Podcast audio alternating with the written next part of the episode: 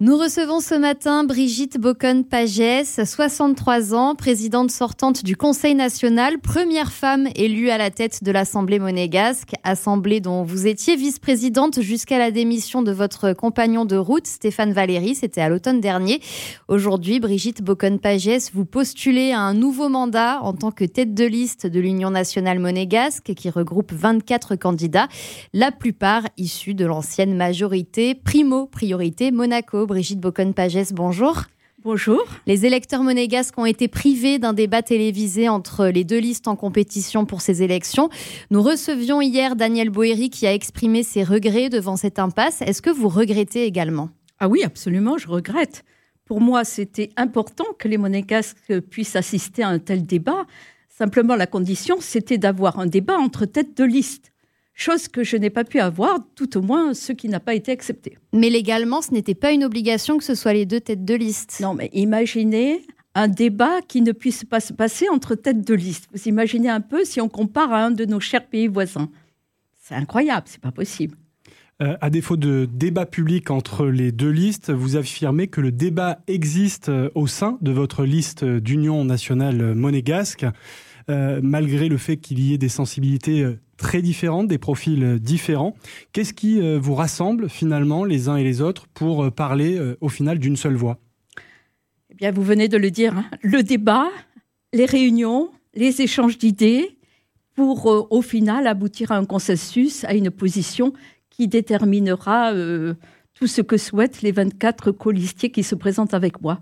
Vous savez, nous avons pris l'habitude depuis de nombreuses années, effectivement avec mon cher prédécesseur, M. Stéphane Valéry, d'avoir ce débat dans des réunions hebdomadaires que nous avions, tant au Conseil national que pendant les autres mandats, puisque nous sommes, je suis tout au moins à mon troisième mandat. Donc les échanges d'idées, les discussions et une position finale, ça a toujours été notre valeur première. Et à la fin, c'est vous qui tranchez c'est moi qui tranche, oui, certainement, parce qu'en tant que tête de liste et en tant que vice-présidente, effectivement, c'était un de, mes souhaits avec le président Valéry.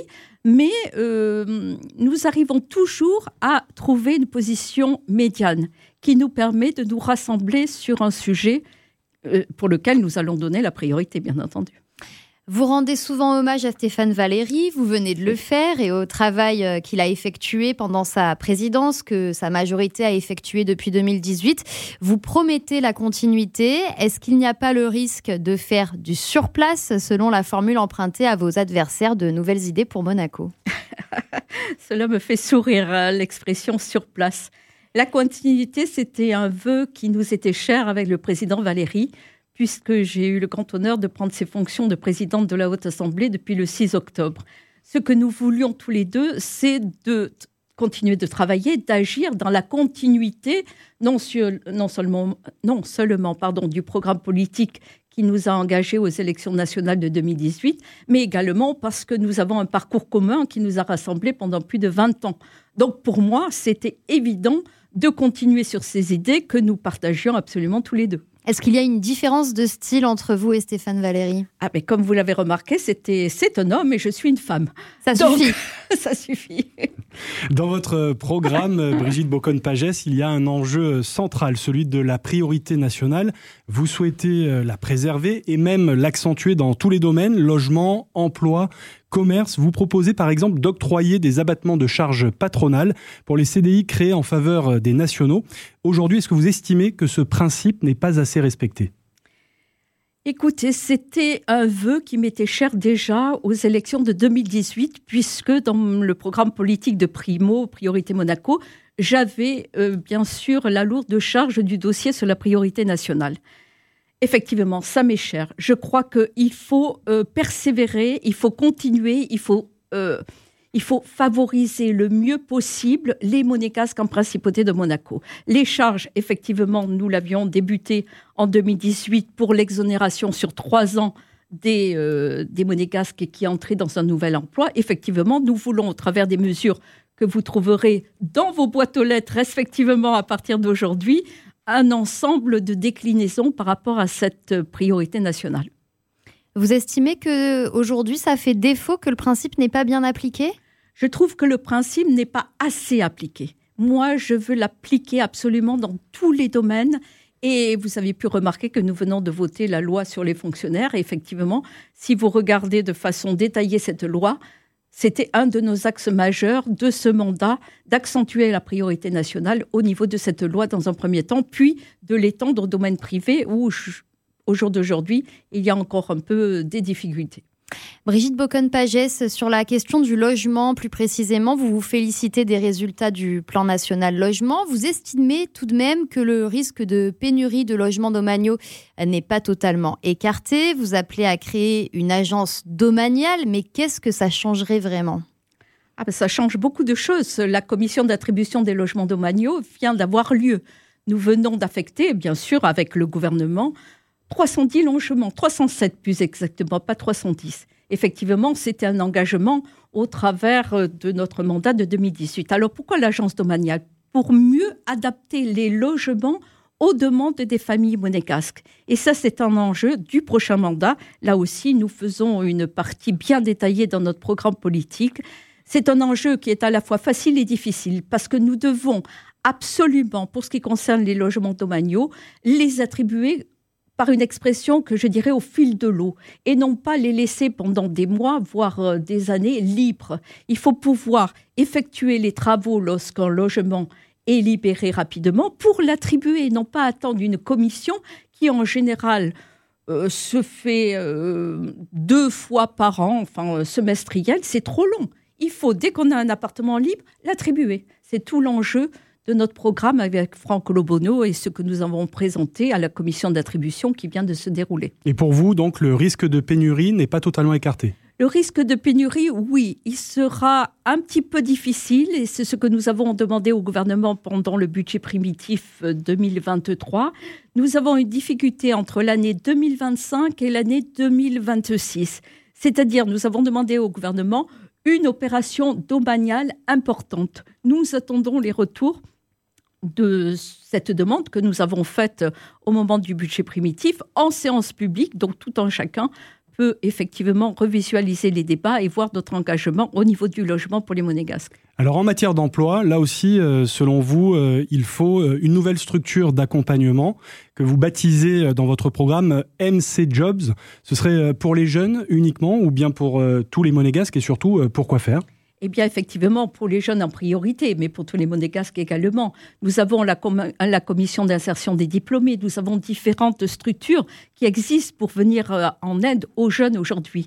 Nous, notre projet, c'est de rassembler tout cela dans un seul et même endroit et pouvoir faire bénéficier les jeunes, aussi bien qu'ils sont en principauté que ceux qui retournent de l'étranger après une période d'études ou de travail, pour tout de suite qu'ils aient les moyens de s'insérer dans la vie professionnelle en principauté de Monaco. Parce que tout est lié. Si hmm. vous n'avez pas d'emploi, vous ne pouvez pas avoir un logement, vous ne pouvez pas avoir d'aide. Donc, priorité à l'emploi, priorité à nos jeunes et aux différentes mesures qui leur viendront en aide. Sur les questions de société, vous insistez notamment sur l'égalité entre les femmes et les hommes. À Monaco, c'est un sujet un peu particulier, avec certaines dispositions d'ordre patriarcal qui sont toujours en vigueur. Vous vous prononcez notamment sur l'élargissement du statut de chef de foyer à toutes les femmes, y compris celles qui travaillent dans le secteur privé. C'est prévu officiellement, mais c'est très lent. Comment faire pour accélérer les choses? Accélérer les choses à Monaco, c'est difficile parce qu'il faut insister, revenir, retravailler. Nous avons le comité euh, présidé par Céline Cotalorda, qui a déjà beaucoup œuvré à la matière. Nous avons voté euh, un projet de loi justement pour enlever toutes ces mesures obsolètes et désuètes concernant les femmes. Il faut continuer sur, cette même, euh, sur ce même axe de réflexion nous nous y engageons au travers de la Commission des droits de la femme et de la famille. Effectivement, cela concerne le statut de chef de foyer, cela concerne l'égalité de traitement également, cela concerne les salaires. Vous savez qu'il y a une grosse différence entre les hommes et les femmes au niveau du salaire, moins importante dans la fonction publique que ce qu'elle existe dans le privé. Mais quand même, tout ça, ça existe encore. Il faut y remédier pour cela, il faut, il faut se bagarrer et j'en ai euh, la certitude que je vais pouvoir y arriver et ça avec toute l'équipe euh, à mes côtés, nous y parviendrons. Il y a aussi un, tabou euh, qui progressivement se lève, mais pas totalement, c'est celui de l'interruption volontaire de grossesse. Euh, au sein de la liste adverse euh, de nouvelles idées pour Monaco, ils sont favorables à ce qu'un débat de fond s'ouvre en principauté sur la légalisation de l'IVG. Est-ce que vous êtes d'accord? Que ce soit le débat de fond, oui, pourquoi pas, on peut toujours faire un débat. Mais après, pour arriver aux mesures qu'ils préconisent, là, je mettrai un bémol il faut absolument revoir tout le contexte monégasque et tout ce que cela représente en principauté de Monaco. Nous avons déjà beaucoup fait avec le président Valéry, et ce depuis 2003. Parce que je le rappelle quand même, il faut faire un petit peu d'historique là-dedans. Le président Valéry a créé la commission des droits de la femme et de la famille qui était présidée à l'époque par Catherine Fautrier. Nous avons déjà prévu la proposition de loi qui a été transformée en projet de loi sur l'interruption thérapeutique donc, ça, Il y a des exceptions en effet qui font que ça peut être possible dans certains cas très précis. Voilà, ça, ça date de 2003-2004, euh, dans le premier mandat en tout cas. Nous l'avons à nouveau amélioré par un texte que nous avons voté dans ce mandat. Je crois que nous avons fait beaucoup en la matière. Et je crois que nous pouvons continuer un petit peu, mais il faut aussi analyser, comme je viens de vous le dire, le contexte monégasque. On ne peut pas faire n'importe quoi à Monaco. Donc le contexte, c'est le fait que la religion catholique soit religion d'État en principauté. Pour vous, légaliser, ce serait donc aller trop loin par rapport au poids de l'Église? Euh, Je crois qu'il faut mettre autour de la table tous ceux qui sont concernés et trouver un point médian, comme nous l'avons fait en 2003 dans le premier mandat, comme nous l'avons fait dans ce mandat aussi voilà, il faut continuer sur la même chose. On ne peut pas euh, voter euh, n'importe quoi sans pour autant prendre la température, si je puis dire, de l'ensemble des acteurs concernés. On va passer, euh, Brigitte Bocon-Pagès, à la question euh, cruciale de la mobilité. Les transports, vous plébiscitez euh, la mise en place d'un plan d'urgence et vous épinglez le manque de vision stratégique du gouvernement en la matière. Comment faire pour en finir avec les embouteillages aux abords et à l'intérieur de la principauté? On a parlé ces derniers mois, ces dernières années de beaucoup de, de projets, métro, navettes maritimes, téléphériques, mais on ne voit rien venir. C'est vrai vous avez tout résumé, ce que nous venons de vivre en cinq ans. C'est un sujet absolument majeur. Nous avons eu des discussions dans le cadre du budget primitif 2023 avec le gouvernement très tendu. Notre relation en la matière a été pour certaines heures fort difficile. Pourquoi? Parce que le gouvernement ne prend pas de décision. Il nous dit ah, on va faire une étude. Ah, on va faire une autre étude. Et puis on recommence une autre étude. Nous, c'est pas ça que nous voulons. Nous voulons un projet, quel que soit le projet. Mais il faut un projet qui vienne euh, effectivement donner des, solutions à ce problème de mobilité à Monaco. Alors le problème est en deux parties. Ceux qui arrivent de l'extérieur aux frontières de Monaco et ceux qui se déplacent à Monaco. Nous avons eu, et je trouve que c'était une excellente idée, l'idée de mettre les bus gratuits à Monaco. Mmh. Pour nous, c'était une vraie réussite. Nous avons eu de gros retours d'importants retours de personnes qui étaient ravies. Encore aujourd'hui, ce matin, j'avais encore des SMS là-dessus. Le gouvernement n'a pas été favorable à continuer euh, ce, texte, ce test. Nous avions demandé à ce qu'il soit continué et prorogé jusqu'au mois de mars 2023. Il n'a pas souhaité le faire. Il s'est arrêté le 3 janvier, je crois. Pour moi, c'est le gouvernement, le test n'a pas été euh, vraiment concluant. Voilà. Mais moi, ce que je voulais, c'était quoi? Ils ont fait des enquêtes aussi bien sur Internet qu'en face à face avec les personnes de Monaco. Nous, nous voulions les résultats. On attend les résultats, on les attend. Je les ai toujours pas. Nous non plus. voilà, eh écoutez, vous me rassurez. Donc ça, c'était déjà un point que moi, je voulais, point que j'ai demandé à la dernière réunion. Ce que je voulais aussi, c'était de pouvoir combiner quelque chose entre les bus, euh, la circulation, le, alors pas le téléphérique, effectivement, cette idée est plus ou moins, mais effectivement l'idée le métro. Ben pourquoi pas? Pourquoi pas? On a évoqué deux solutions pour un métro. Un métro qui viendrait de la Brasca jusqu'à mhm. la frontière de Monaco et ensuite le relais serait pris, ou un métro qui viendrait d'un peu plus loin. Bon, là, je vous avoue que non seulement au niveau technique, mais financier, c'est un peu plus difficile.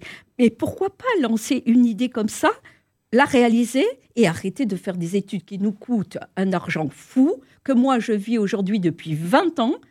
Aucune étude n'a jamais abouti. Alors aujourd'hui, prenons des décisions. Moi, je suis là pour prendre des décisions, pour avoir des actes concrets, pas des études. J'en ai assez des études. Vous proposez aussi des parkings de dissuasion. Donc ça, c'est pour les personnes qui arrivent de l'extérieur et qui donc devraient stationner euh, à la périphérie de Monaco avant d'y entrer.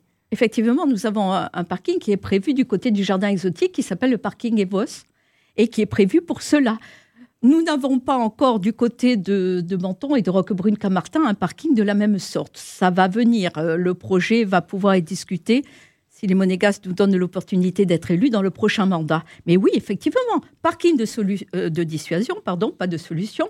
Puis après, navette. Puis après, euh, bus gratuit. Effectivement, c'est la meilleure solution, les bus gratuits. Alors, euh, vous évoquez ce manque de vision stratégique dans les transports, mais aussi plus généralement dans le domaine de la planification environnementale, et vous estimez notamment que la principauté doit atteindre l'autosuffisance énergétique. Ça paraît très compliqué, c'est le Graal pour tous les pays. Comment faire? Eh bien, écoutez, nous, nous y sommes farouchement attachés à toute cette partie, vous le verrez dans notre programme, nous avons une partie fort importante dédiée à ce sujet. Des solutions, nous en avons, nous en avons proposé au gouvernement beaucoup, parce que nous sommes en cinq ans à chaque fois des budgets rectificatifs, des budgets primitifs. Là aussi, nous attendons des solutions, nous attendons des décisions qui ne sont pas prises en l'espèce il y a des possibilités. Pourquoi ne mettons-nous pas des panneaux photovoltaïques sur les toits des immeubles? Si vous remarquez en principauté de Monaco, il y en a très très peu. Pourquoi est-ce qu'on n'utilise pas les eaux grises? Pourquoi est-ce qu'on ne fait pas dans les immeubles des, des, systèmes de plomberie qui permettraient de réutiliser les eaux grises et les eaux claires? Pourquoi est-ce que pour arroser les rues de Monaco, pour arroser les jardins, tout ça, on utilise de l'eau que l'on peut boire? Voilà. Vous voyez un petit peu le domaine. Voilà, là aussi, il faut prendre des décisions. Les décisions, nous sommes là, on va les faire prendre si nous sommes élus au gouvernement. Brigitte Bocon-Pagès, un grand sujet d'actualité et d'inquiétude aussi euh, pour les monégasques, les négociations avec l'Union euh, européenne en vue euh, d'un éventuel accord d'association. Vous dénoncez l'opacité de ces négociations et vous réclamez que le Conseil national soit informé, impliqué. Vous demandez en l'occurrence une étude d'impact qu'est-ce que Monaco euh, a gagné ou à perdre, et euh, la mise en place d'un comité mixte de suivi de ces négociations, à l'image euh, de ce qui avait bien fonctionné pendant la crise sanitaire du Covid. Oui, tout à fait. Vous avez bien résumé ce que nous demandons dans le programme. Effectivement, le terme opaque, c'est tout à fait le terme approprié, l'adjectif, à ce genre de situation. Effectivement, le gouvernement, qu'est-ce que nous avons vécu? Il faut faire un petit historique de ce que nous venons de vivre depuis cinq ans le gouvernement se, rendait donc au travers des négociateurs à Bruxelles pour euh, justement négocier les différentes parties euh, euh, de, l'accord d'association. Lorsque le gouvernement revenait à Monaco au travers de ces négociateurs, nous avions ce que l'on appelait au sein du Conseil national un comité restreint qui représentait quelques personnes, des élus du Conseil national, en leur titre et qualité, qui étaient euh, admis dans cette réunion et qui pouvaient avoir le retour de ce qui s'était dit à Bruxelles lors de euh, la négociation qui venait d'avoir lieu. Nous n'avions pas, puisque je faisais partie de ce comité restreint, nous n'avions pas autorisation de euh, donner ces renseignements aux autres élus du Conseil national. Donc ça, c'est déjà un premier point qui ne nous convient plus.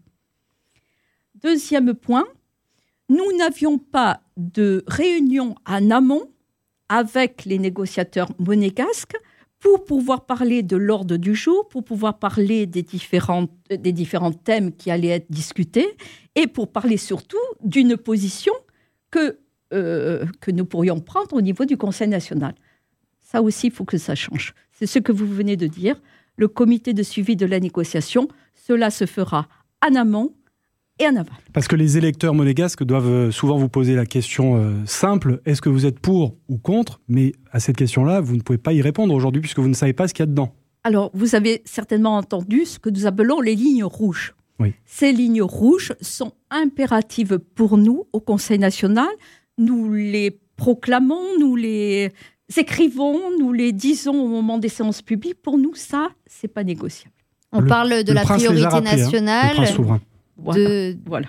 Le prince souverain, il y a, sept ans, puisque la négociation a commencé il y a sept ans maintenant. Le prince souverain les avait dictés à l'époque. Nous avons bien sûr suivi ce qu'il avait dit en temps et en heure à l'époque. Il les a bien sûr réaffirmés il y a quelques jours. Nous restons sur la même position, nous ne changerons pas. Si ces lignes rouges ne sont pas actées, euh, formalisées, inscrites telles quelles dans le futur accord d'association, on n'ira pas, on ne votera pas la ratification. Attention, hein, parce que in fine de tout cela, de toutes ces discussions pendant X années, qu'est-ce qui va se passer? Un projet de loi va arriver au Conseil national et devra être voté par les élus, bien sûr, pour une majorité. S'il n'est pas voté, rien ne se passera et tout ça sera dilué. Mais ces lignes rouges, comme vous le dites, elles ont été rappelées par le souverain. Vous suspectez le gouvernement princier de peut-être d'être tenté de ne pas les respecter tout à fait? Non, c'est pas ce que j'ai dit. Je dis simplement que lorsque vous allez à une réunion à Bruxelles, vous devez défendre ces lignes rouges et vous devez les appuyer les... avec acharnement, avec détermination. Si vous allez là-haut et que vous faites part évidemment de la vie de Monaco, voilà, c'est pour cela que nous voulons avoir ce comité parce que le gouvernement pourra s'appuyer sur le Conseil national. Comprenez?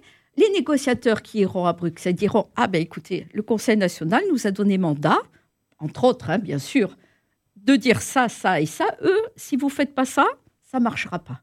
Voilà, il faut qu'on soit un relais des négociateurs. Il faut que les négociateurs s'appuient sur notre position.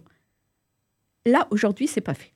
Si on part du principe que les lignes rouges étaient inscrites comme vous le souhaitez noir sur blanc et que tout soit respecté, vous seriez favorable à cet accord d'association? Il y a d'autres choses. Attention, hein, il y a aussi tout le plan économique, il y a le plan aussi de tous les textes qu'il faudrait intégrer dans notre corpus législatif.